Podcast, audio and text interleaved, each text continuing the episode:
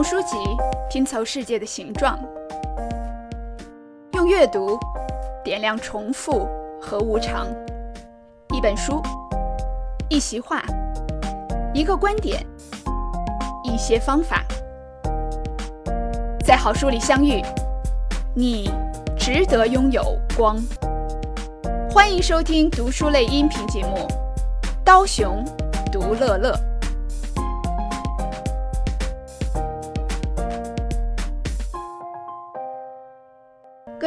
朋友们，大家好！欢迎大家收听这一期的《刀熊读乐乐》节目，我是刀熊。今天要跟大家分享的一本书是2021年3月份刚刚在美国出版的一本新书，它的名字叫《Unwinding Anxiety: New Science Shows How to Break the Cycles of Worry and Fear to Heal Your Mind》啊，我给它翻译的中文名叫《打破焦虑：如何用最新科学消除担忧和恐惧》。这本书它的作者是布朗大学公共健康与医疗学院的一位副教授，他的名字叫 Justin Brewer。他呢本人也是这个正念练习的研究专家，他常年在美国给国家的运动员、教练、很多的政府官员和商业领袖去做关于正念和消除忧虑的一些培训。那么他本人呢是一个脑精神学的专家和一个精神科的医师，所以这一本书整体的风格呢是一个依据呃社会科学最新的研究，并且呢呃依据了作者本人的很多实践的例子，来为如何打破焦虑提供证据、提供解决方法的一本书哈。我不知道大家。觉得自己是不是一个容易焦虑的人哈？啊，那上一次你焦虑是什么时候？以及你是否记得你第一次体验到焦虑是一个什么时候？其实我们很多人可能第一次体验到焦虑还是在小的时候，老师留作业。啊，有一个时间我们要去赶着把这个作业完成，比如说暑假作业，或者是说我们在高中的高考前，或者是在大学的时候，老师留了一个大作业，或者是一个毕业论文啊。你可能发现你寝室的其他所有同学都基本上把这个毕业论文写完了，然后呢，自己在还有两周的时候发现啊，大部分都还没有写。这个时候焦虑感就向我们袭来了。我们生活和工作当中，当然也有很多时候有这种焦虑感。但是这本书里边他提到的一个焦虑感很有意思，就是我们如果发现一个具体的缘由去焦虑，那也就算了。可是呢，现在的社会科学越来越多的发现说，很多人其实出现了书中提到的这个叫 generalized anxiety disorder，翻译过来叫普遍性焦虑，就是你其实找不到一个非常具体的一个原因啊。那么你没有这个原因，你也没有办法去移除掉你这个焦虑了，对吧？可是呢，那个焦虑感呢，却跟你如影随形啊。那么有一些人，比如说早晨起来的时候，就会有明显的焦虑感。那么随着这一天的展开，开始去公司上班，这个焦虑感就会逐渐的增加哈。那么还有的人呢，会有这种入睡困难，或者是在睡眠的时候呢，经常会惊醒哈。但是你要问他说你到底在焦虑什么，他也有可能呢又说不出来。好，那么这个呢，就是叫普遍性焦虑症哈。那么在书中呢，作者就对自己的妻子做了一个访谈。那么他的妻子是一位四十岁的美国的一个大学的老师，他自己也说自己有这个普遍性焦虑症的问题啊。他里边就讲到了一段话，是这么形容自己的焦虑的。他说：“对我来说，焦虑可以是没有对象的，它可以依附于任何想法或情境，就好像我的头脑在寻找着什么东西。”好让焦虑可以附着在上面啊！我相信，如果大家也有类似的情况的话，你会觉得这个描述是非常准确的一个描述哈。焦虑症这个东西有多普遍呢？在二零零一到二零零三年间，美国国家的心理健康研究所发现，百分之三十一的美国成年人都曾患过焦虑症，百分之十九的美国成年人说自己在上一年刚刚犯过焦虑症。而在二零一八年的时候，美国心理学会对美国人的调查发现，百分之三十九的人说自己比二零一七年更加焦虑，另外百分之三十九的人说自己跟上一年一样焦虑啊。所以这个焦虑问题其实是有一个上涨的一个趋势，而且这些数据呢还是在新冠发生之前啊。新冠疫情发生之后，目前也有了一些研究，比如说我们国家的研究有一个在二零二零年的二月份的时候，发现有百分之三十五点二的人报告自己是有焦虑感的。英国的研究在二零二零年四月份也发现，受访人心理健康的情况比疫情前更加恶化。而美国在二零二零年四月份做的一个研究发现，有百分之十三点六的人认为自己有严重的心理压力。那么在二零一八年的时候呢，这个数字是百分之三点九，也就是说新冠发生之后增加了一点五倍哈。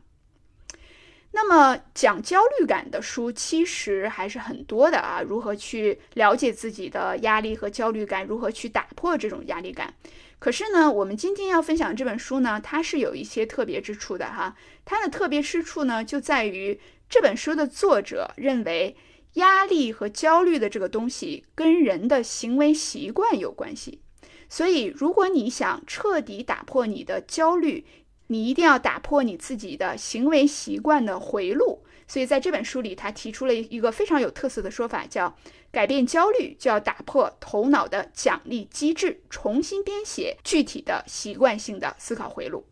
好，那这个到底是什么意思呢？我们接下来就来具体的讲一讲。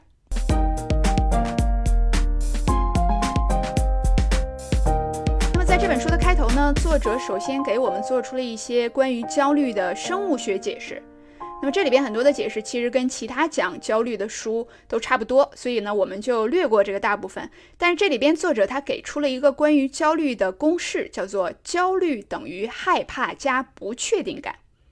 哎，那么也就是说呢，当我们觉得对一件事有这个焦虑感的时候啊，其实是因为呢你既害怕这件事儿，同时你又不是百分之百确定这件事情的一个走向哈。那其实作者提到说，我们人类之所以有焦虑呢，其实是因为在进化的过程当中，焦虑感能够帮我们存活下来。那大家可以想，我们的祖先其实生存在非常恶劣的环境之下，所以他们每天呢要躲避大量的野兽，要躲避大量的自然灾害。所以当他们面临这些灾害和不利因素的时候，产生这种焦虑感，就能够让他们呢更好的去向外界求助啊，更好的去求生，然后存活下来哈。所以呢，那些没有焦虑感的生物其实都很难在优胜劣汰当中留到现在哈。但是呢，焦虑感并不是必须存在的哈。那么恰恰是因为我们既害怕这个东西呢，又不确定它，我们这个时候才会有出现了这个焦虑哈。其实这里边有一个非常典型的例子，就是去年在发生新冠的时候，那么年初刚刚发生新冠的时候，可能我们每个人的这个焦虑感是最强的啊。因为呢，这个新冠的病毒本身来说，对全人类来说都是一个新型的病毒，所以它到底是什么样的一个传染的力度啊？它会持续多久？那么大家得上之后能不能治好啊？谁更容易得上？在家能不能得上啊？去这个呃用公共厕所能不能得上？等等这些我们都没有答案。但是随着这一整年的一个不断的变化，我们对新冠病毒了解越来越多，所以大家现在这个焦虑感呢，其实就比。二零二零年的年初的时候，明显的下降哈，那么这就是一个其实降低了对事情不确定性，你的焦虑感也会下降的一个例子哈。那么问题来了，在当今社会这样一个技术非常发达、信息瞬息万变啊，我们有大量的信息来源，我们有大量的社交媒体的渠道可以去用的时候，我们的不确定性是增加还是降低的了呢？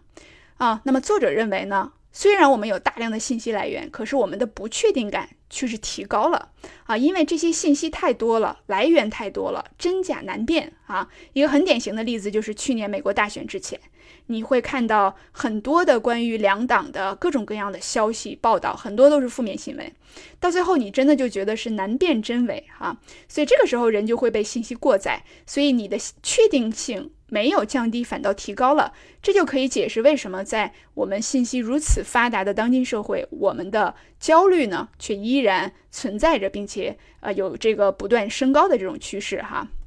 好，那么我们很多人都有焦虑感，到底应该怎么解决这个焦虑感？这个就要说到我们本书的一个核心的一个观点哈。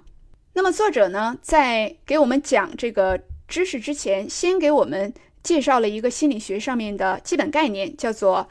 reward-based learning system，强化学习系统。哈，这个强化学习系统理论呢，其实是行为心理学的一个重要理论。它基本的观点就是说，人在做出一个行为之后，你收到的反馈是什么，决定了你会不会继续做这个行为。啊，最简单的一个例子就是这个。呃，斯金纳箱子叫 Skinner Box 哈，它是博尔赫斯斯金纳一个呃哈佛大学的心理学家在一九四八年的时候设计的一个箱子。那在这个箱子里边呢，他设计了几个杠杆，还有一些触发机制，然后呢就随机的扔进去这个小老鼠，然后这个小老鼠就在这个箱子里跑啊。那么它跑着跑着呢，会一不小心就触碰到这个杠杆，这个时候呢就会有一个食物从箱子上面掉下来。哎，那么这个小老鼠很快就发现说，它一碰这个杠杆就会有食物掉下来。所以你就可想而知，它很快就学会了去主动触碰这个杠杆。这样的话呢，它就不断的有吃的哈。那么这个就证明呢，其实小老鼠在这个外界的刺激之下，就学会了一个新的行为。所以这个就叫强化学习系统哈。那么刚才这个例子呢，是一个正向的强化学习系统。那么还有这个负面的强化学习系统，比如说。你让小老鼠还是在这个箱子里跑，可是它一不小心触碰到这个杠杆之后呢，你就在这个箱子里边电击它，啊，那么一碰到这个杠杆就电击它，那这样呢就会很快，这个小老鼠呢它就会学会说躲避这个杠杆啊，避开它走。那么这个就是一个负向的强化学习系统的成功的例子哈。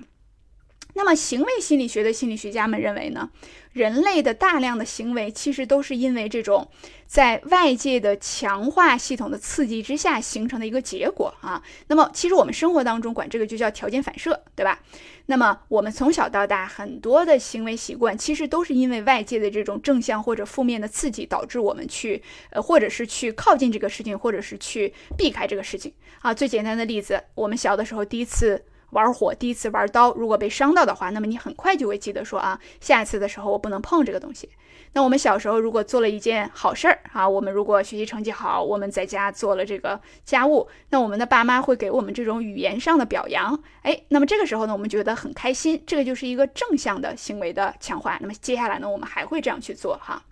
那么在现在的这个世界里边，其实最典型的一个呃强化学习的系统是什么呢？就是我们。对这个电子游戏啊、手机的短视频啊，有欲罢不能的这种感觉，对吧？这个其实也是一个强化学习系统，就是我们一打开这个短视频，哎，我们就觉得特别开心，因为呢，它能够刺激我们脑中的这个多巴胺分泌，对吧？多巴胺呢，让人感觉非常的快乐。那快乐它本身又是一种正向的奖励，哎，所以我们又继续的想呢触碰这个这个杠杆儿哈，也就是继续把这个短视频拿出来继续看。所以这个就是作者在这里边首先给我们科普的一个背景知识，叫做强化学习系统哈。之所以人有焦虑，也是因为人在脑中对焦虑呢形成了一个完整的强化学习系统，也就是形成了一个闭合的一个回路啊。这个里边，他在整个书里边，呃，强调了这个回路里边的三大部分，而整个一本书都是围绕着这三大部分去展开的。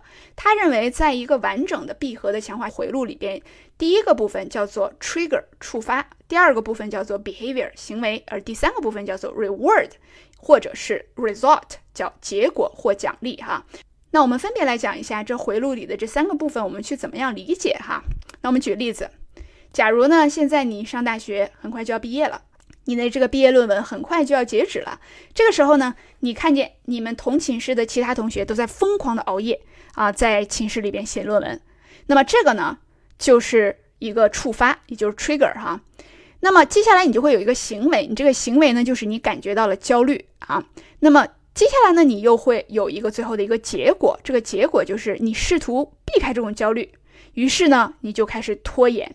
那么这个拖延它可能给你带来一个什么奖励呢？这一会儿你至少你就不用担心你这个毕业论文这件事儿了，是吧？哎，所以他又继续让你愿意去拖延啊，不想去考虑这个事情。所以这样的话，我们看这个回路就形成了，就是触发是你看到同学在写论文，行为是焦虑，结果或者奖励就是你暂时不用担心你的毕业论文了。好，那么这三部分触发行为和结果。啊，就是我们在呃做一件事情的时候，之所以反复去做啊，之所以形成了习惯，它其中的最核心的三环哈。那么这三环呢是环环相扣的，而且呢更有趣的是呢，担心这个行为，我们以为说啊，那担心它是一个。不好的感受啊，这是一个负面的感受啊。为什么我出现了这样的感受，我还会不断的出现呢？它不应该是一个正向的强化，它应该是一个负向的强化。其实不是的。那么作者说呢，担心这个行为本身啊，它就会给你奖励感。什么奖励感呢？就是你不会觉得你现在什么都没干，哎，你会觉得说我至少现在在担心，我至少现在在那焦虑呢，哈。那么你已经意识到这个问题的严重性了。啊，你并没有坐以待毙啊，给你这种虚幻的这种感觉。所以呢，其实这个呃，联系到这一点，其实很多呃长期非常高效的人士，他们本身呃在潜意识里边会把忧虑这件事情也当成奖励啊，因为认为说所有成功的人都是焦虑的，那我不焦虑的话，我就是不可能成功，我就不够努力，对吧？那么这个慢慢的呢，他就更加强化了说啊，焦虑感本身就是一种奖励的这样一个回路哈。那么好了，接下来呢，作者就用了很大的篇幅去讲了他所谓的叫三个档次来破除焦虑的方法哈。那我们如果知道说焦虑的形成是一个习惯的形成，那么这个形成里边一共有三步哈，分别是这个触发行为和奖励结果。那么我们到底能做什么才能够把这个焦虑的整个过程呢，这个回路给它打破掉哈？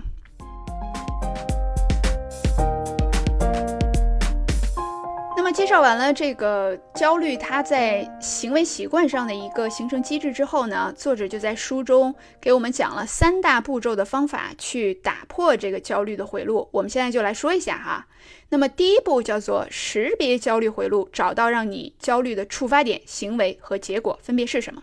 这个也就是刚才我们说到的这三个节点，你要是想打破你的焦虑的话，你就要给你自己的行为分别去，呃，这个找出对应的出发点、行为和结果哈。那么书中呢，作者举了几个例子，都是他自己的病人的真实的事例哈。那比如说呢，作者有一个病人有焦虑症和酗酒症，每天呢，一到下午他就开始过度饮酒。那么作者呢，在这里边就给他找到了他的一个焦虑的回路的三个节点啊，那就分别是触发，这个触发就是下午的焦虑感，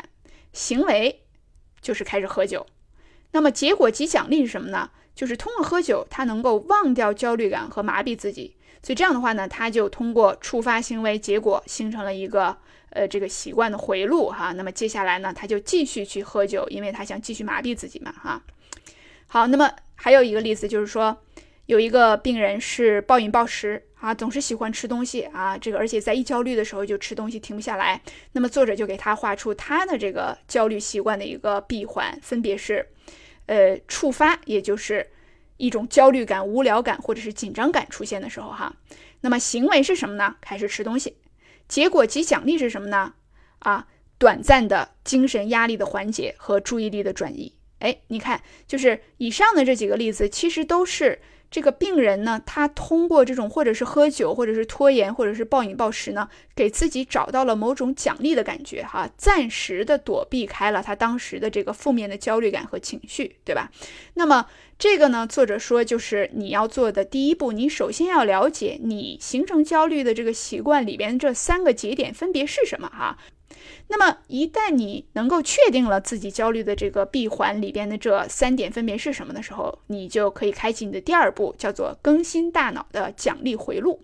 哎，你现在奖励回路已经形成了，那么正是这个奖励回路呢，才让你形成了焦虑和这个不安的这个习惯。那么接下来你要做的事情呢，就是意识到你这个奖励回路和对你的奖励回路呢保持觉察。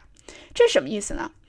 我们都知道，我们在面临这个这个食物上的选择的时候，比如说你是吃西兰花还是吃蛋糕的时候，我们更多人都喜欢吃那些热量高的啊，这个甜分更高的，让我们觉得更开心的。这为什么呢？还是那个原因啊，吃蛋糕会给我们更多的奖励，我们觉得甜，我们的大脑受到这个糖分的刺激，非常的兴奋啊。所以呢，它这个正向的奖励呢，就刺激我们有更多的行为去发生，也就是更多的这个吃这个蛋糕而不吃西兰花哈。所以作者在这里边说了一句话，他说：“一个行为所获得的奖励越大，一个行为就更可能成为坚不可摧的习惯。”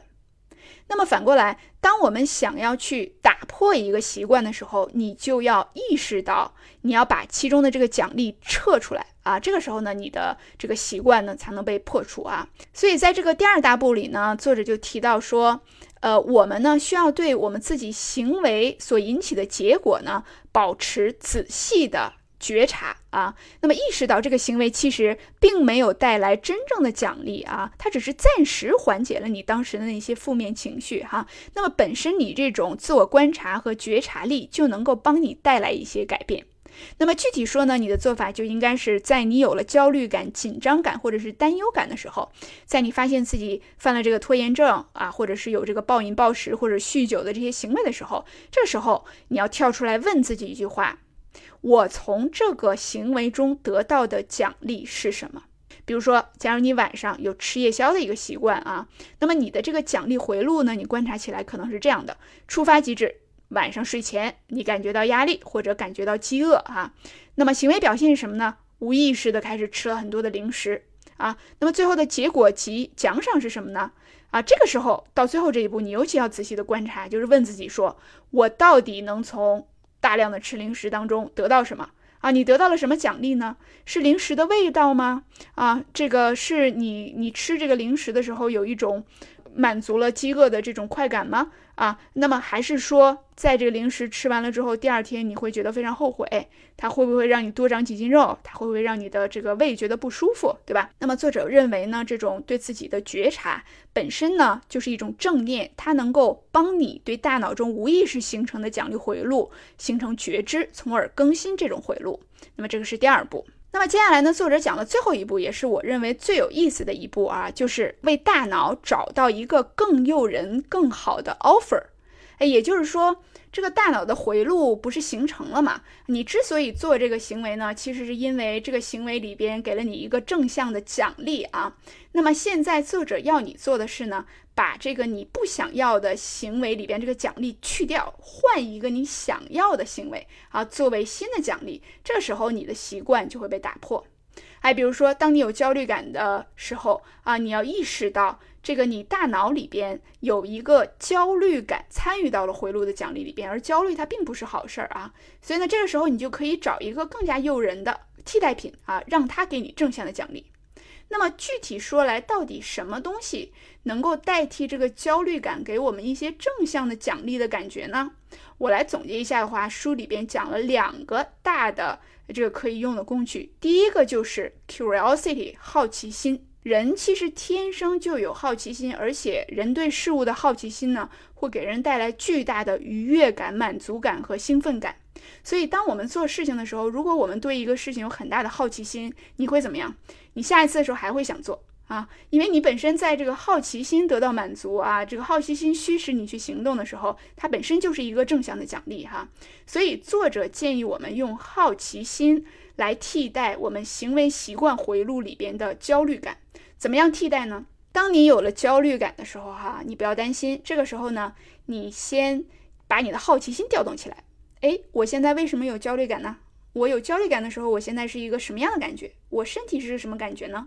哎，我哪里不舒服呢？啊，我哪里有紧绷感？我这个心情是什么样子的呢？哎，我这个焦虑感会持续多久呢？啊，那么作者提到呢，就是你在不断的像一个研究者一样去观察自己的时候，你就把你这个好奇心给调动起来了。那么同样，如果呢你的焦虑的事情是，比如说客户不开心啊，老板不开心，自己做错了事，自己在人际关系上得罪了别人，你都可以使用这个好奇心的方法哈。到底应该怎么解决这个问题呢？啊，到底那个人是不是真的在生气呢？到底老板是不是真的像我想象的那样对我不满意呢？哈，那么具体解决问题的办法又应该是什么呢？那么所以呢，我们可以试一下，在我们焦虑的时候，能不能把自己的这个对事物的、对世界的这种巨大的好奇心给它调动起来？这样的话呢，我们下一次的时候再形成这个奖励回路的时候呢，我们就感觉到呃喜欢做这件事情，而不是因为焦虑啊出现了一个无意识的行为哈。那我自己这个看了这本书之后，也试了一下这个好奇心。我前一段时间在改一篇论文，那么这篇论文呢，就是叫呃 revise and resubmit 啊，就是你第一篇这个论文没有给你直接接收，那么他就给你一个重新修改的机会哈。那一般学者呢？接到这个重新修改呢，其实感觉到的是一种被拒绝感，因为这个呃，reviewer 一般会给你很多的意见啊，所以呢，里边有很多的让你感觉像是一种攻击或者是批评的句子哈。但是如果你主动的把你的好奇心调动起来的时候，其实这个时候你是想知道的，就是我觉得我设计的这么好的一个论文，为什么你会觉得不对呢？哎，为什么你会这么认为呢？你都有哪些观点你会觉得说我这篇论文写的不对呢？那我当时就试了一下，把这个好奇心调动起来，哎，你还真别说。还真是有点用，就是说让我觉得去改论文这件事情没有那么痛苦了哈。那可能也是因为想知道这个申告人他到底想要问什么，他为什么觉得这里有问题的时候那我本身呢也感觉到了好奇心给我带来的一种愉悦感哈。那么这个呢是作者说的能够去替代脑中的奖励回路的第一个东西。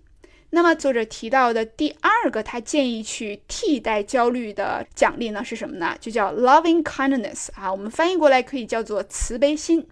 哎，这个什么意思呢？就是我们在心理学上，其实以现在已经有很大量的研究表明，当你对他人有正向的这种祝福和慈悲心的时候，啊，你自己的心理的愉悦情况就会增加。所以呢，这个这两年有一个非常流行的一种做冥想的方式，就叫 loving kindness，就是你在冥想的过程中，你在心里默念。啊，一句这个对自己所关心的人，对自己的同事、家人，对自己这个小区里的人，甚至是擦肩而过的陌生人的一种正向的一种祝福啊。那么你祝福完这个人之后呢，你再在心里悄悄地祝福一下自己，哎，这个时候你会感觉到有一种莫名的愉悦感啊。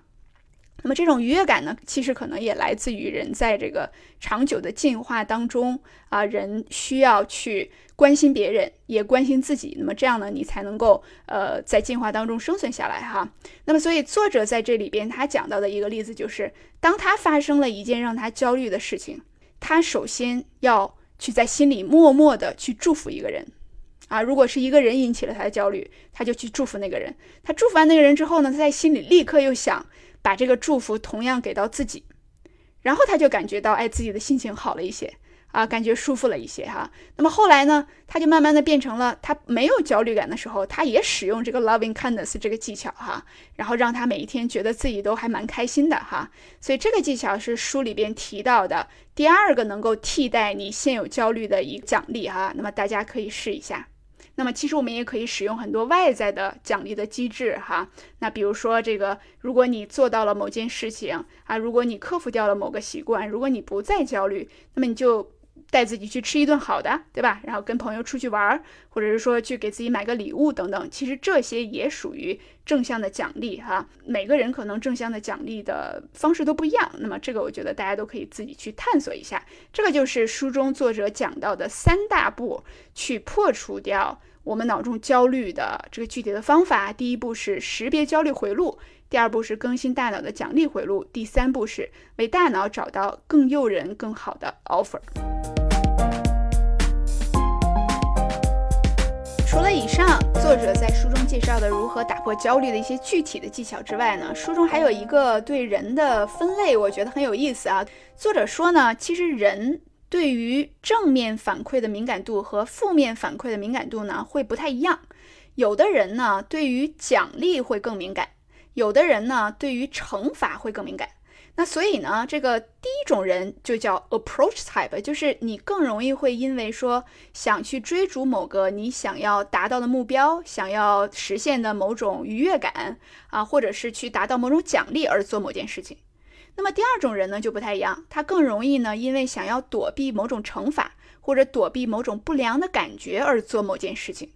那么第一种人和第二种人，他在形成自己的行为习惯的回路的时候，那么里边这个奖励或者是惩罚的要素到底是什么就很不一样，而且就是它产生的结果也很不一样。那么第三种人呢，其实就是中间心态，就是说有的时候他是呃容易去因为呃趋近行为。去做一件事情，有的时候他想要因为一些躲避的心态去做一些事情哈。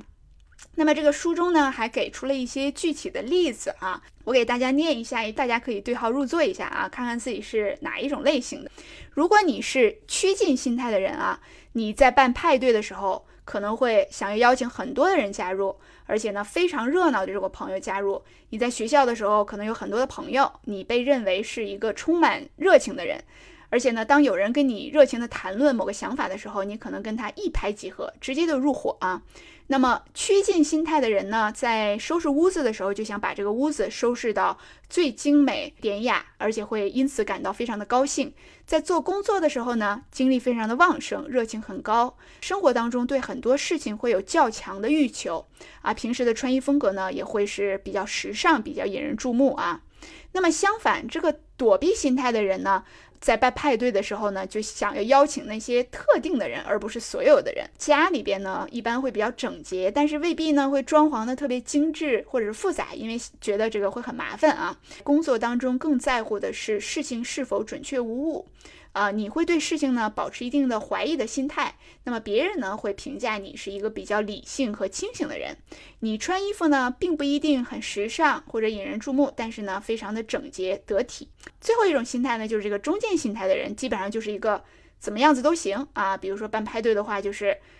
人多也行，人少也行。我最后一分钟可能再去邀请人啊。那么家里边呢，这个也是不太在意装修或者布局怎么样啊，尽量不让自己被家里的杂乱影响心情就可以了。那么跟别人讲话的时候呢，别人会认为你非常有哲学家气质啊，穿衣风格比较随意，经常觉得自己是生活在呃自己的世界里的人哈。我们讲到这个到底有什么用呢？我觉得这个帮我非常好的理解了为什么人和人有那么多的不同。比如说呢，会发现说有一些朋友特别的喜欢。去社交场所，特别喜欢去结交很多人，而另外的朋友呢，就不喜欢去这么做。这个里边当然有这个所谓的外向和内向的一些啊，但是当你用刚才的这套体系去理解的时候，其实是对于这些躲避心态的人来说呢，如果你在遇见很多人里边，假如有一两个人啊，让你觉得不开心了，这两个人怎么那么讨厌？这个时候的对你行为的这个刺激是非常大的。啊，所以你就想更多的想要去躲避这种负面的情绪，所以你可能就不去接触很多的人了，对吧？但是呢，对于那些趋近型的人，他们更多的在乎的和或者是说他们非常敏感能感觉到的是，他们当去追逐一件事情的时候给他带来的愉悦感。所以，如果我认识了一大堆人啊，我我有很新鲜的感觉啊，这种感觉对我来说是非常让我愉悦的。那么，我就不太在乎那么一两个人让我觉得不开心啊。所以，人到底他对正面的反馈更敏感，还是负面的惩罚更敏感，可能就会导致我们在自己形成行为习惯的时候，可以用的工具是不一样的。那么，如果你是更加趋近型人格的人，那么你在形成自己这个习惯的一个回路的时候，你可以更多的使用这种正向激励的因素哈。那么反过来，如果你是躲避心态的人，那么你可能可以用这个能够让你躲避开啊负面的情绪啊负面的行为的这样的一些因素。那么作者呢在书里边也对三类不同的人提出了一些建议哈。那么他说，这三类人其实完全没有所谓好或者坏，只不过大家不同而已啊。那么，但是呢，对于趋近心态的人，就是说要戒贪啊，就是说小心这个暴饮暴食啊，比如说酗酒啊，或者是有嫉妒心啊。因为呃，趋近心态的人更容易去追逐自己的愉悦感嘛，哈，所以可能会出现以上这种情况。那么躲避心态的人要警惕自己对自己或者身边的人过分的苛刻啊，或者呢过于追求某方面的准确而失掉了大局观。而最后，对于这种比较随意的中间心态的人，要警惕啊，为了避免冲突而随意的迎合别人的想法哈。好，那么以上呢就是这本《打破焦虑》的全部的内容。我们来总结一下，作者在这本书中他提出的一个核心的观点就是。焦虑的形成其实是行为习惯回路的形成，所以如果我们想要打破焦虑的习惯的话，就要找到自己在习惯回路当中的那个触发点、行为表现以及结果所带来的奖励。那么最后一步呢，就是找到一个积极正向的反馈、正向的刺激哈，然后比如说好奇心，比如说慈悲心，去替代焦虑在这个行为习惯的回路当中的位置。这样的话呢，你就能够把焦虑踢出你的生活哈。那么关于强化学习系统的讲解呢，当然不只能够帮助我们破除焦虑症，还能够帮助我们呢去改掉生活中的很多习惯哈。所以对这方面感兴趣的话，你可以去搜索这个 rewards-based learning，就是强化学习系统，这是一个非常有意思的行为心理学的理论。好，以上就是今天的全部分享，感谢大家的收听，我们下一次再见。